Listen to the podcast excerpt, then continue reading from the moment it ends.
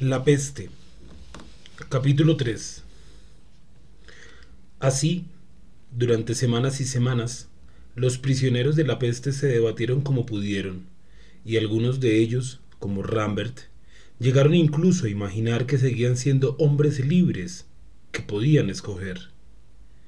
Pero, de hecho, se podía decir en ese momento, a mediados del mes de agosto, que la peste lo había envuelto todo ya no había destinos individuales, sino una historia colectiva que era la peste y sentimientos compartidos por todo el mundo. El más importante era la separación y el exilio, con lo que esto significaba de miedo y de rebeldía. He aquí porque el cronista cree que conviene, en ese momento culminante de la enfermedad, descubrir de modo general y a título de ejemplo los actos de violencia de los vivos los entierros de los muertos y el sufrimiento de los amantes separados. Fue a mediados de ese año cuando empezó a soplar un gran viento sobre la ciudad apestada, que duró varios días. El viento es particularmente temido por los habitantes de Orán porque como no encuentran ningún obstáculo natural en la meseta donde está alzada la ciudad, se precipita sobre ella, arremolinándose en las calles con toda su violencia. La ciudad durante tantos meses en que no había caído ni una sola gota de agua para refrescarla, se había cubierto de una costra gris que se hacía escamatosa al contacto del aire. El aire levantaba olas de polvo y de papeles que azotaban las piernas de los paseantes, cada vez más raros. Se los veía por las calles, apresurados, encorvados hacia adelante, con un pañuelo o la mano tapándose la boca.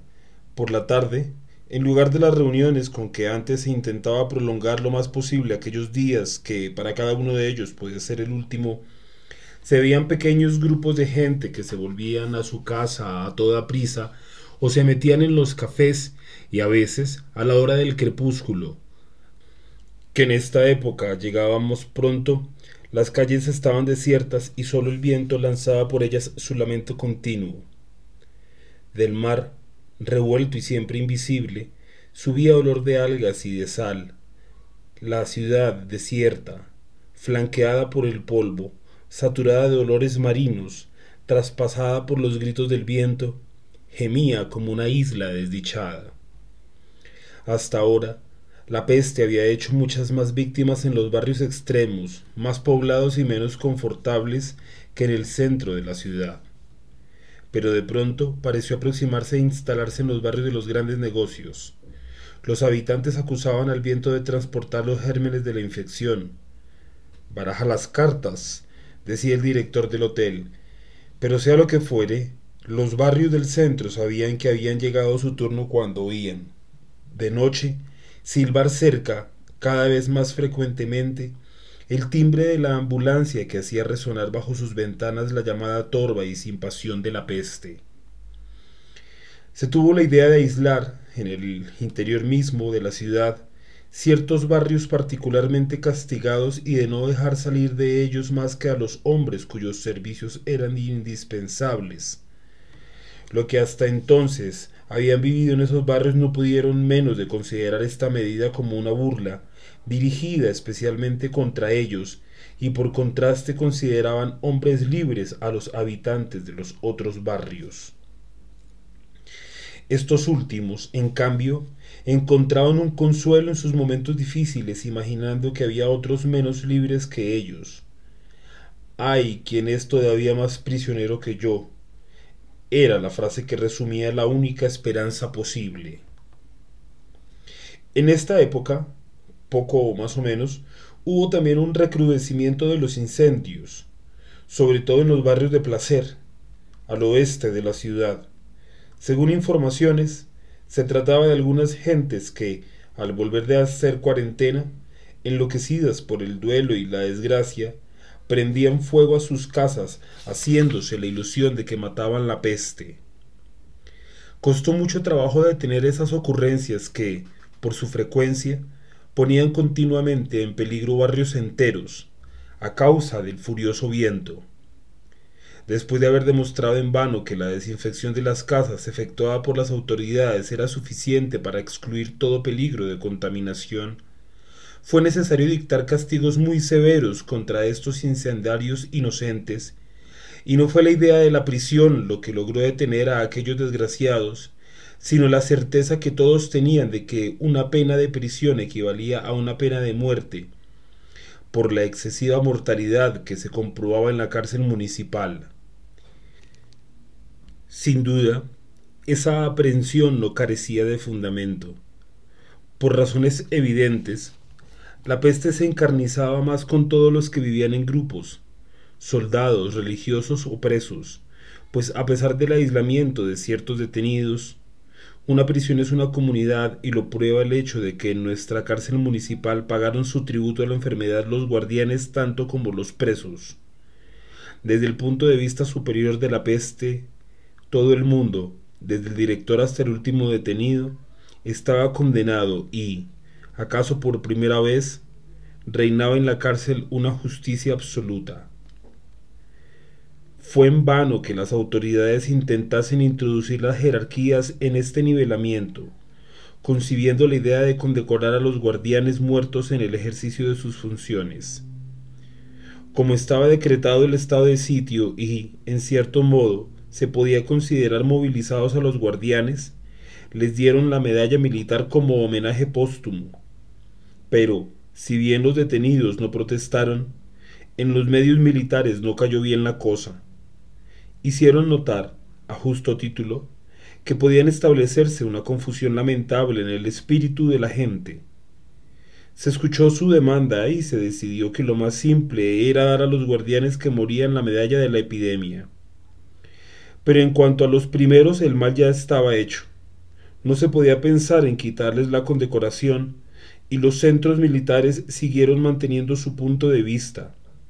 Por otra parte, en cuanto a la medalla de la epidemia, tenía el inconveniente de no producir el efecto moral que se había obtenido con la condecoración militar, puesto que en tiempo de epidemia era trivial obtener una condecoración de ese género. Todo el mundo quedó descontento. Además, la administración penitenciaria no pudo obrar como habían obrado las autoridades religiosas y, en una menor escala, las militares. Los frailes de los dos únicos conventos de la ciudad habían sido dispersados y alojados provisionalmente en las casas de piadosas. También, en la medida de lo posible, ciertas compañías habían sido destacadas de sus cuarteles y puestas en guarnición en escuelas o en edificios públicos. Así, la enfermedad, que aparentemente había forzado a los habitantes a una solidaridad de sitiados, rompía al mismo tiempo las asociaciones tradicionales, devolviendo a los individuos a su soledad. Esto era desconcertante. Es fácil pensar que todas estas circunstancias unidas al viento llevaran la idea del incendio a ciertas mentes. Las puertas de la ciudad fueron atacadas por la noche varias veces, pero ahora por pequeños grupos armados. Hubo tiroteos, heridos y alguna evasión. Se reforzaron los puestos de guardia y las tentativas cesaron rápidamente. Sin embargo, bastaron para levantar en la ciudad un soplo de revolución que provocó escenas de violencia. Algunas casas, incendiadas o cerradas por razones sanitarias, fueron saqueadas. A decir verdad, es difícil suponer que esos actos fuesen premeditados. La mayor parte de las veces, una ocasión súbita llevaba a las personas hasta entonces honorables a cometer acciones a veces reprensibles que fueron pronto imitadas. Había insensatos que se precipitaban en una casa en llamas, ante el propietario mismo idiotizado por el dolor. En vista de su indiferencia, el ejemplo de los primeros era seguido por muchos espectadores y en la calle oscura, al resplandor del incendio, se veía huir por todas partes sombras deformadas por las llamas y por los objetos o por los muebles que llevaban a cuestas.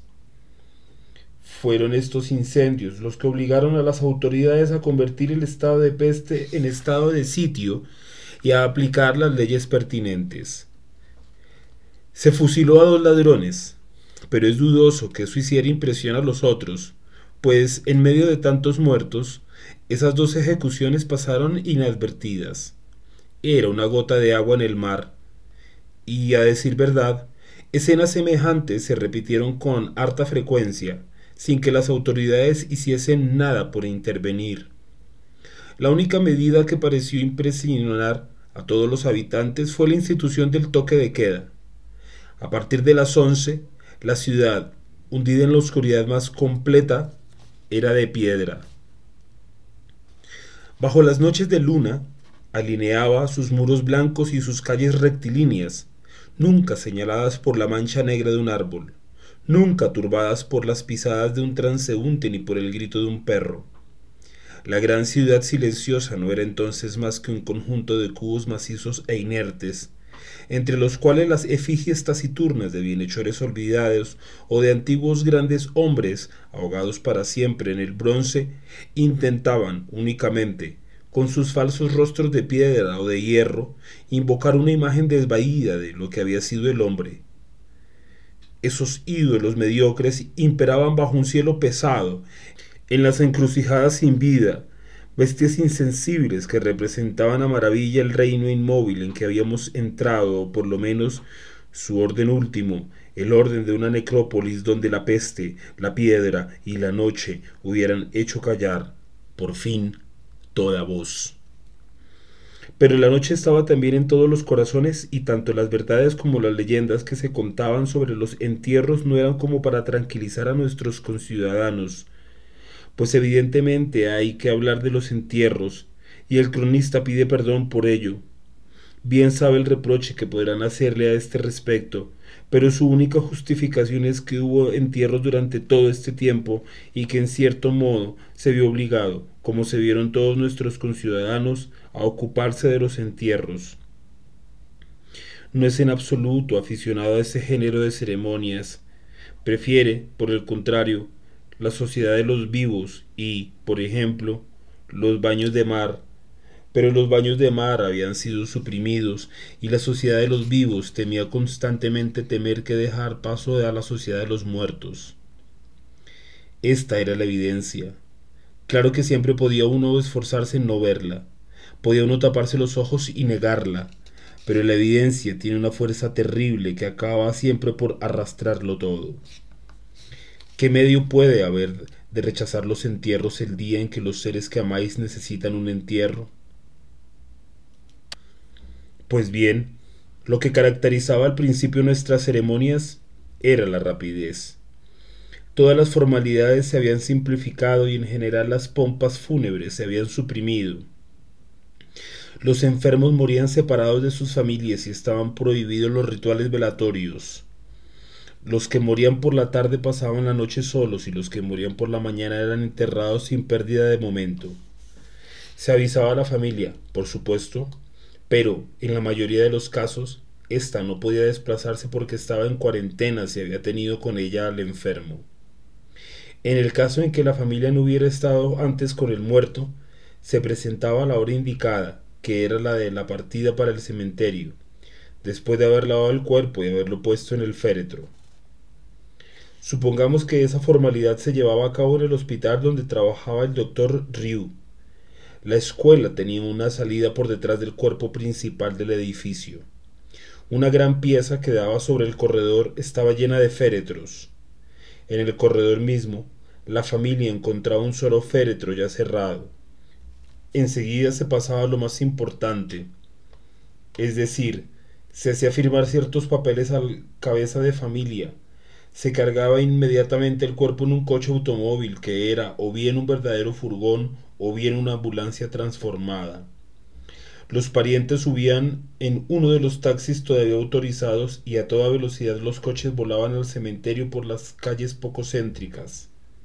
A la puerta, los guardias detenían el convoy, ponían un sello en el pase oficial, sin el cual era imposible obtener lo que nuestros conciudadanos llamaban una última morada se apartaban y los coches iban a colocarse detrás de un terreno cuadrado donde múltiples fosas esperaban a ser colmadas. Un cura recibía el cuerpo, pues los servicios funerarios habían sido suprimidos en la iglesia. Se sacaba el féretro entre rezos, se le ponían las cuerdas, se lo arrastraba y se lo hacía deslizar, daba contra el fondo. El cura agitaba el hisopo y la primera tierra retumbaba en la tapa. La ambulancia había ya partido para someterse a la desinfección y, mientras las paletadas de tierra iban sonando cada vez más sordamente, la familia se amontonaba en el taxi. Un cuarto de hora después estaban en su casa. Así, todo pasaba con el máximo de rapidez y el mínimo de peligro. Y, sin duda, por lo menos al principio, es evidente que el sentimiento natural de las familias quedaba lastimado. Pero, en tiempo de peste, esas son consideraciones que no es posible tener en cuenta. Se había sacrificado todo a la eficacia. Por lo demás, si la moral de la población había sufrido al principio por estas prácticas, pues el deseo de ser enterrado decentemente está más extendido de lo que se cree. Poco después, por suerte, el problema del abastecimiento empezó a hacerse difícil y el interés de los habitantes derivó hacia las preocupaciones inmediatas. Absorbidas por la necesidad de hacer colas, de efectuar gestiones y llenar formalidades si querían comer, las gentes ya no tuvieron tiempo de pensar en la forma en que morían los otros a su alrededor, ni en las que morirían ellos un día. Así, esas dificultades materiales que parecían un mal se convirtieron en una ventaja, y todo hubiera ido bien si la epidemia no se hubiera extendido como ya hemos visto. Llegó a suceder que los féretros fueron escasos. Faltó tela para las mortajas y lugar en el cementerio, hubo que reflexionar.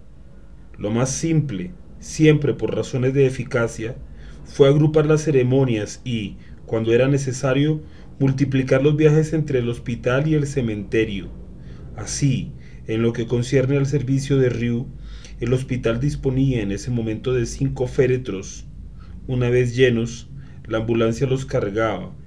En el cementerio se vaciaban las cajas. Los cuerpos, color de herrumbre, eran cargados de angarillas y esperaban bajo un cobertizo preparado con este fin. Los féretros se regaban con una solución antiséptica, se volvían a llevar al hospital y la operación recomenzaba tantas veces como era necesario. La organización era muy buena y el prefecto estaba satisfecho. Incluso le dijo a Ryu que aquello estaba mejor que las carretas de muertos conducidas por negros, tales como se describían en las crónicas de las antiguas pestes. Sí, dijo Ryu, el entierro es lo mismo, pero nosotros hacemos fichas. El progreso es incontestable. A pesar de ese éxito de la administración, el carácter desagradable que revestían las formalidades obligó a la prefectura a alejar a las familias de las ceremonias.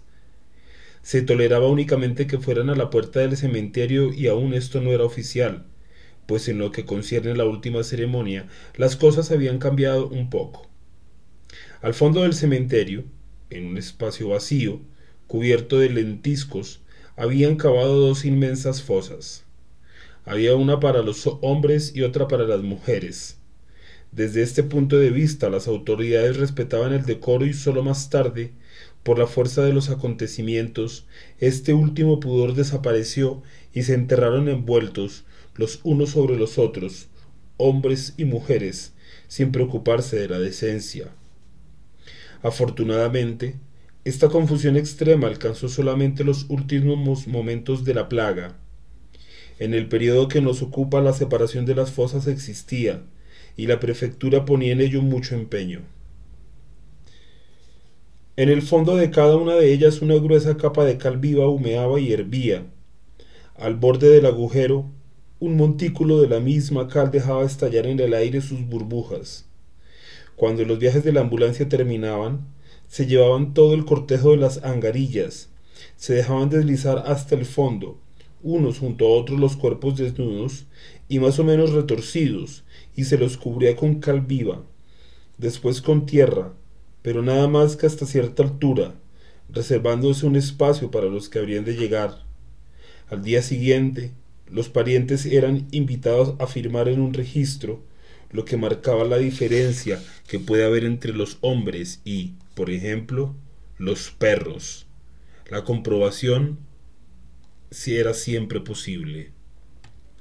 Para todas estas operaciones hacía falta personal y siempre les estaba a punto de carecer de él. Muchos de los enfermeros y de los enterradores, al principio oficiales y después improvisados, murieron de la peste. Por muchas precauciones que se tomasen, el contagio llegaba un día, pero, bien mirado, lo más asombroso es que no faltaron nunca hombres para esta faena durante todo el tiempo de la epidemia. El periodo crítico se sintió un poco antes de que la peste hubiera alcanzado su momento culminante, y las inquietudes del doctor Ryu eran fundadas. La mano de obra no era suficiente ni para los equipos ni para lo que se llamaba el trabajo grueso. Pero a partir del momento en que la peste se apoderó realmente de la ciudad, entonces su exceso mismo arrastró consecuencias muy cómodas porque desorganizó toda la vida económica y produjo un gran número de desocupados.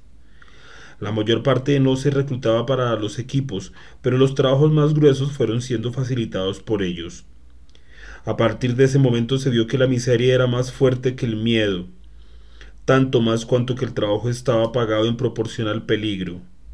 Los servicios sanitarios llegaron a disponer de una lista de solicitantes y en cuanto una vacante se producía se avisaba inmediatamente a los primeros de la lista que, si en, el intervalo no había causado ellos también una vacante, no dejaban de presentarse. Así, pues, el prefecto, que había vacilado durante mucho tiempo en utilizar a los condenados a largas penas para ese género de trabajo, pudo evitarse llegar a ese extremo. Según su opinión, mientras hubiera desocupados, se podía esperar.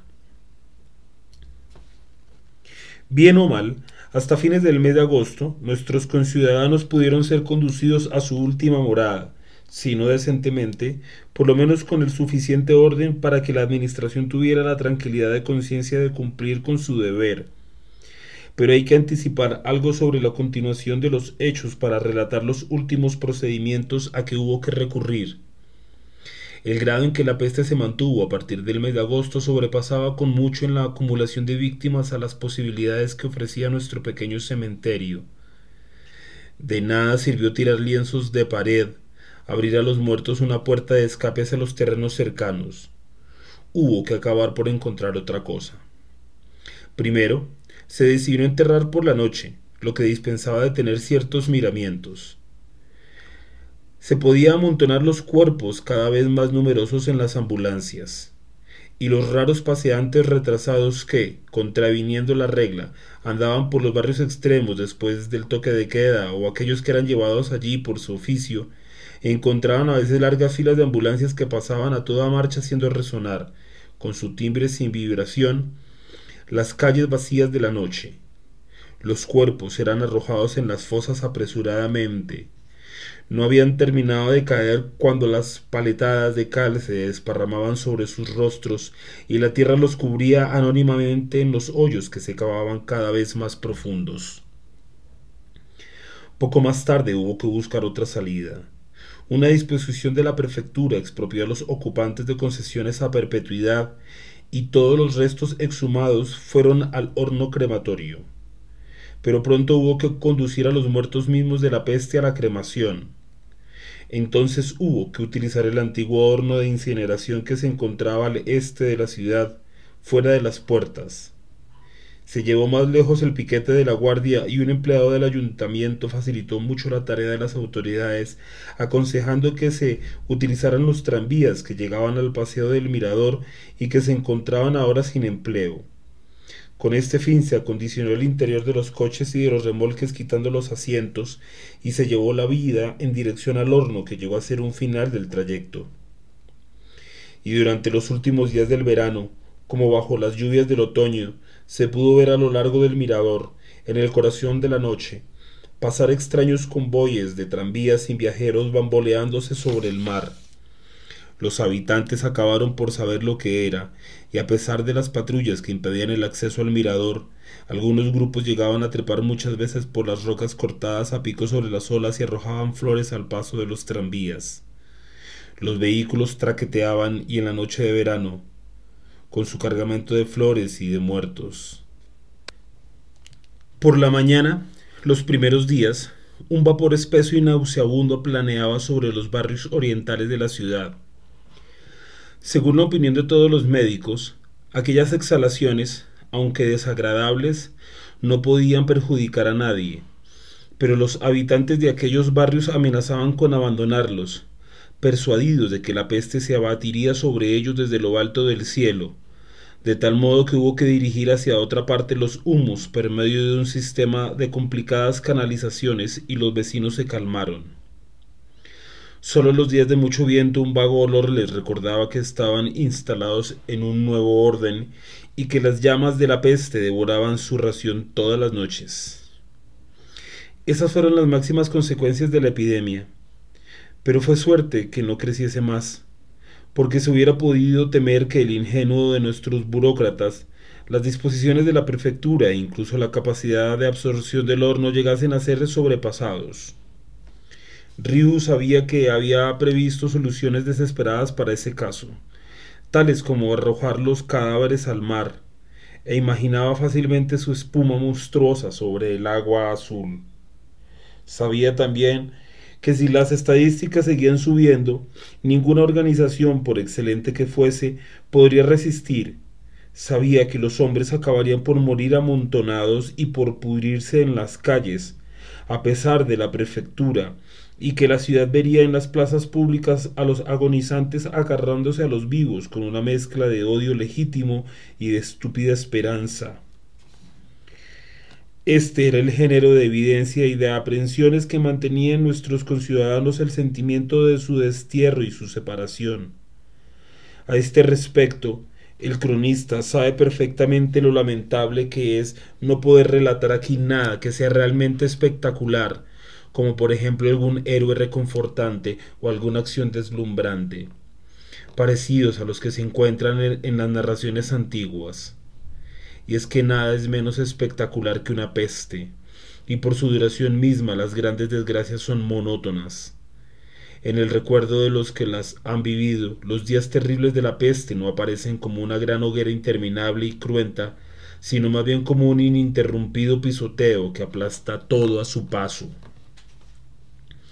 No, la peste no tenía nada que ver con las imágenes arrebatadoras que habían perseguido al doctor Rigo al principio de la epidemia. Era ante todo una administración prudente e implacable de buen funcionamiento. Así pues, dicho sea entre paréntesis, por no traicionar nada y sobre todo por no traicionarse a sí mismo, el cronista ha tendido a la objetividad. No ha querido modificar casi nada en beneficio del arte, excepto en lo que concierne a las necesidades elementales de un relato coherente, y es la objetividad misma lo que lo obliga a decir ahora que si el gran sufrimiento de esta época, tanto el más general como el más profundo, era la separación, y si es indispensable en consecuencia dar una nueva descripción de él en este estudio de la peste, no es menos verdadero que este mismo sufrimiento perdía en tales circunstancias mucho de su patetismo. Nuestros conciudadanos, aquellos que habían sufrido más con la separación, ¿se acostumbraron a una situación tal? No sería enteramente justo confirmarlo. Sería más exacto decir que sufrían un descarnamiento tanto moral como físico. Al principio de la peste se acordaban muy bien del ser que habían perdido y lo añoraban. Pero si recordaban claramente el rostro amado, su risa, tal cual día o en que reconocían haber sido dichosos, Difícilmente podían imaginar lo que el otro estaría haciendo en el momento mismo en que lo evocaban, en lugares ya tan remotos. En suma, en ese momento no les faltaba la memoria, pero la imaginación les era insuficiente. En el segundo estadio de la peste acabarían perdiendo la memoria también. No es que hubiesen olvidado su rostro, no, pero sí algo que es lo mismo. Ese rostro había perdido su carne, no lo veían ya en su interior. Y habiéndose quejado durante las primeras semanas de que su amor tenía que entenderse únicamente con sombras, se dieron cuenta, poco a poco, de que esas mismas sombras podían llegar a descarnarse más, perdiendo hasta los ínfimos colores que les daba el recuerdo. Al final de aquel largo tiempo de separación, ya no podían imaginar la intimidad que había habido entre ellos ni el hecho de que hubiese podido vivir a su lado un ser sobre quien podían en todo momento poner la mano. Desde este punto de vista, todos llegaron a vivir la ley de la peste, más eficaz cuanto más mediocre. Ni uno entre nosotros tenía grandes sentimientos, pero todos experimentaban sentimientos monótonos.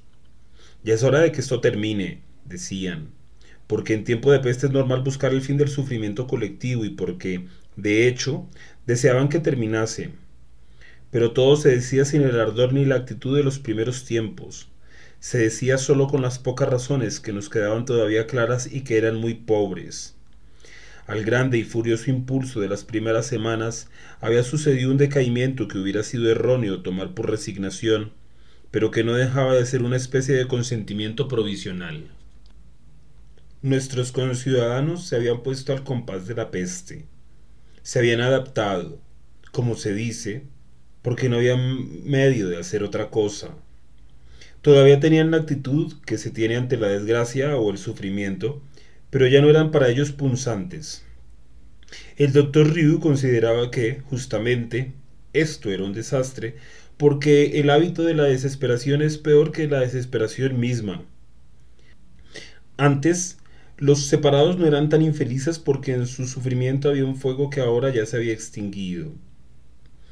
En el presente se los veía en las esquinas, en los cafés o en la casa de los amigos plácidos y distraídos, con miradas tan llenas de tedio que, por culpa de ellos, toda la ciudad parecía una sala de espera. Los que tenían un oficio cumplían con él en el estilo mismo de la peste, meticulosamente y sin brillo. Todo el mundo era modesto. Por primera vez los separados hablaban del ausente sin escrúpulos.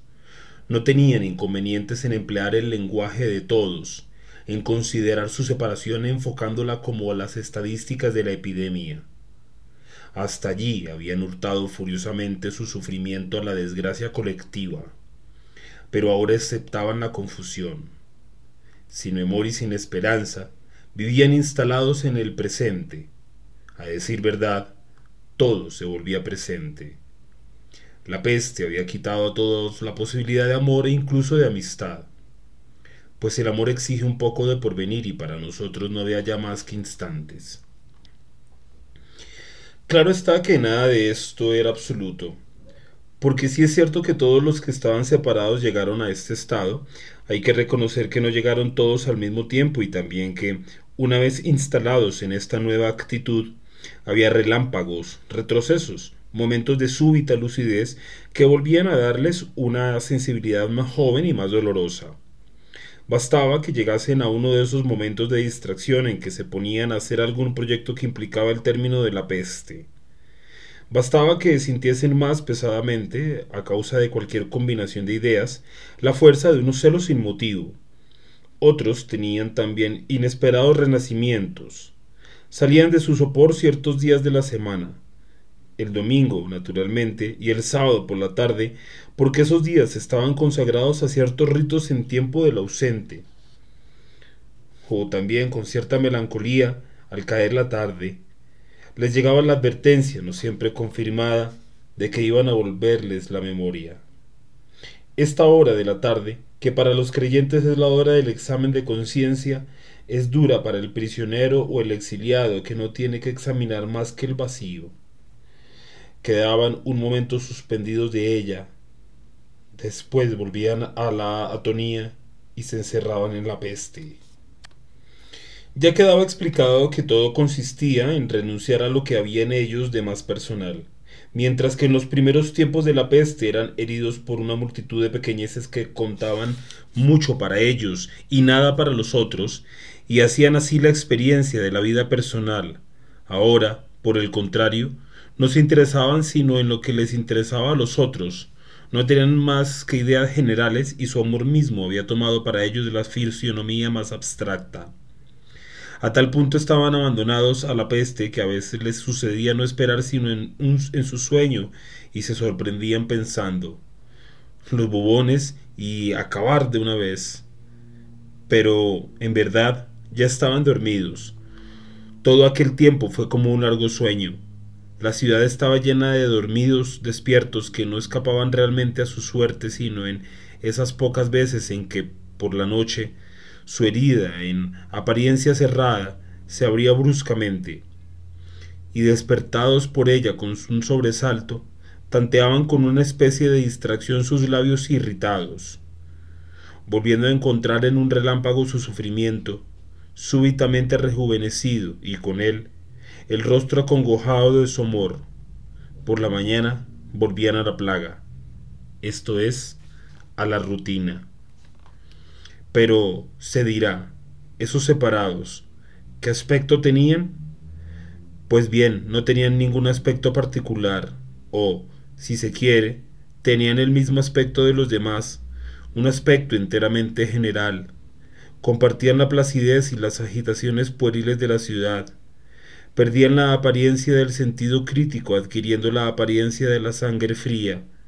Se podía ver, por ejemplo, a los más inteligentes haciendo como que buscaban, al igual que todo el mundo, en los periódicos o en las emisiones de radio, razones para creer en un rápido fin de la peste, para concebir esperanzas quiméricas o experimentar temores sin fundamento ante la lectura de ciertas consideraciones que cualquier periodista había escrito al azar, bostezando de aburrimiento. Por lo demás, bebían cerveza o cuidaban enfermos, holgazaneaban o trabajaban hasta agotarse, clasificaban fichas o ponían discos, sin diferenciarse en nada los unos de los otros. Dicho de otro modo, no escogían nada. La peste había suprimido las tablas de valores, y esto se veía, sobre todo, en que nadie se preocupaba de la calidad de los trajes ni de los alimentos. Todo se aceptaba en bloque. Podemos decir, para terminar, que los separados ya no tenían aquel curioso privilegio que al principio los preservaba. Habían perdido el egoísmo del amor y el beneficio que conforta. Ahora, al menos, la situación estaba clara. La plaga alcanzaba a todo el mundo.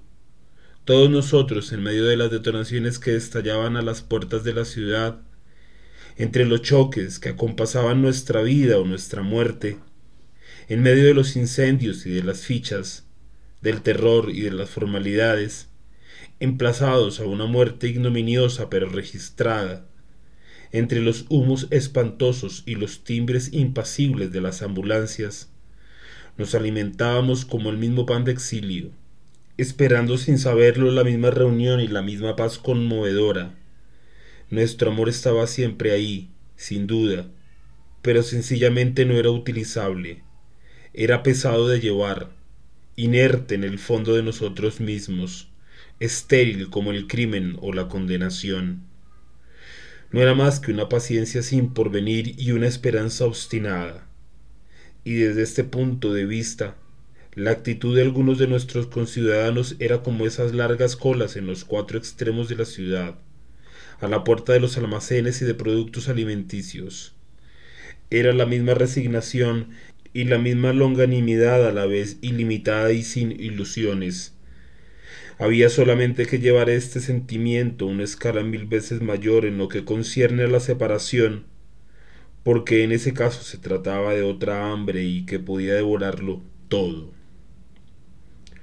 El último caso, si se quiere tener una idea justa del estado de ánimo en que se encontraban los separados en Orán, hay que evocar de nuevo esas eternas tardes doradas y polvorientas que caían sobre la ciudad sin árboles mientras que hombres y mujeres se desparramaban por todas las calles.